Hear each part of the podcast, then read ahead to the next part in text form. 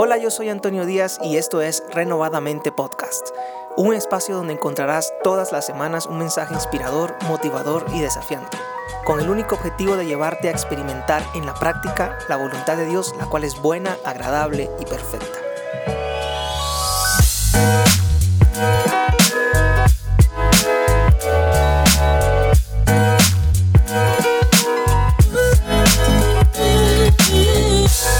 Hola y bienvenido a un episodio más de Renovadamente Podcast. Espero que te encuentres muy bien el día de hoy. Eh, yo estoy cumpliendo una semana el día de hoy en cuarentena junto con mi esposa. La verdad hemos decidido quedarnos en casa estos tiempos, cuidar de nuestra salud, cuidar de nuestras vidas. Eh, creemos que este es un tiempo también donde hemos sido llamados a ser prudentes. La palabra de Dios nos dice que el prudente ve el mal y se aparta el prudente ve el mal y se aparta. Así que yo espero que donde sea que te encuentres escuchando este episodio, eh, también estés siendo prudente, estés cuidándote, estés tomando las medidas necesarias y pertinentes este, a estos tiempos. Y pues nada, como viste en el título de este episodio, hoy es un episodio bonus. No pierdas de vista su palabra. Espero que sea de mucha bendición para tu vida y también espero que estés cómoda o cómodo, donde sea que te encuentres, tengas a la mano tu bebida favorita, porque ya vamos a empezar.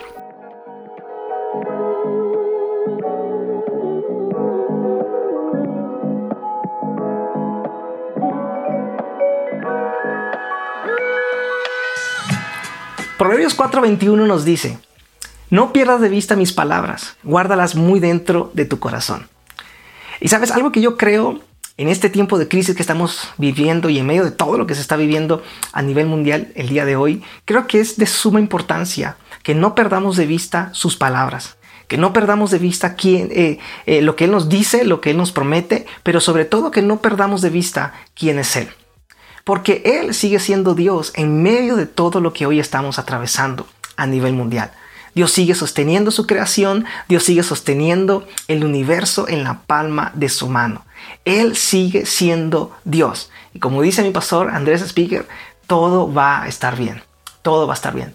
Yo creo que cuando no perdemos de vista sus palabras, cuando no perdemos de vista sus promesas y no perdemos de vista quién es Él, yo creo que nuestra fe es alimentada, nuestra mente es renovada y también creo que somos libres del temor, de la ansiedad y de la incertidumbre.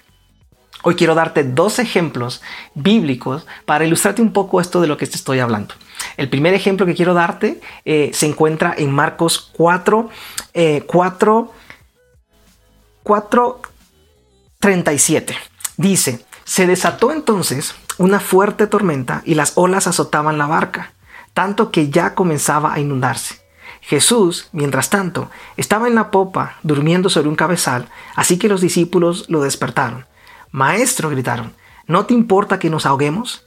Él se levantó, reprendió al viento y ordenó al mar, Silencio, cálmate. El viento se calmó y todo quedó completamente tranquilo. ¿Por qué tienen tanto miedo? dijo a sus discípulos. Todavía no tienen fe. Todavía no tienen fe. Como puedes darte cuenta, los discípulos de Jesús, sus doce discípulos, sus íntimos, en medio de una tormenta, estaban llenos de temor. En medio de esta crisis estaban llenos de temor. Y lo que estaba alimentando el temor de ellos era la visión hipotética que ellos estaban teniendo acerca de su futuro. Ellos estaban viendo en su futuro ahogados, muertos. Y eso los tenía llenos llenos de temor, de ansiedad, de angustia, de desesperación. Por eso Jesús les pregunta, ¿por qué tienen tanto miedo? ¿Todavía no tienen fe? Yo creo que estas preguntas de Jesús deberíamos hacérnoslas el día de hoy y reflexionar un poco sobre ellas. ¿Por qué tenemos tanto miedo? ¿Todavía no tenemos fe? Hemos perdido de vista sus palabras, hemos perdido de vista sus promesas, hemos perdido de vista quién es Él. ¿Por qué tenemos tanto miedo? Mi segundo ejemplo está en Marcos 5, 25. Dice, había entre la gente una mujer que hacía 12 años padecía de hemorragias.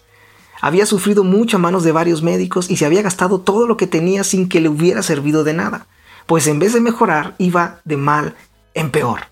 Pero un día esta mujer escuchó hablar de Jesús. Y cuando esta mujer escuchó hablar de Jesús, su mente fue renovada, su fe fue alimentada.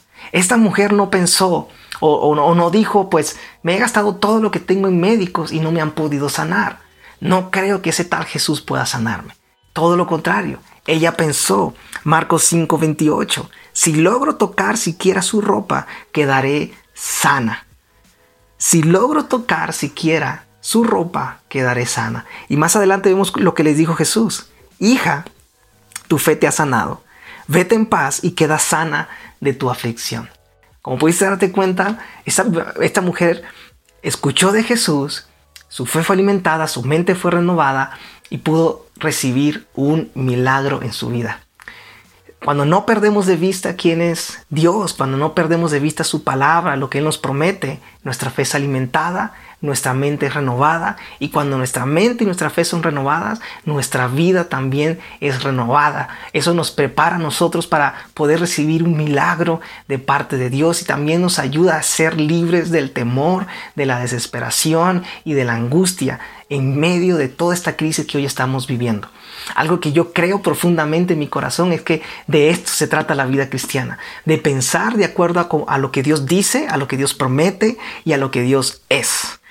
Eso para mí, creo en mi corazón, de eso se trata, perdón, la vida cristiana. De eso se trata. Fíjate lo que dice Proverbios 4, 23. Dice, ante todo, cuida tus pensamientos porque ellos controlan tu vida. Cuida tus pensamientos porque ellos controlan tu vida. Es tu responsabilidad escoger cuidar tus pensamientos. Es tu responsabilidad enfocar tus pensamientos en Dios. Es tu responsabilidad no perder de vista sus palabras, no perder de vista sus promesas y no perder de vista quién es Dios. Porque Dios sigue siendo Dios en medio de la crisis, en medio de las tormentas de la vida, en medio de las aflicciones, en medio de las dificultades. Dios sigue siendo Dios.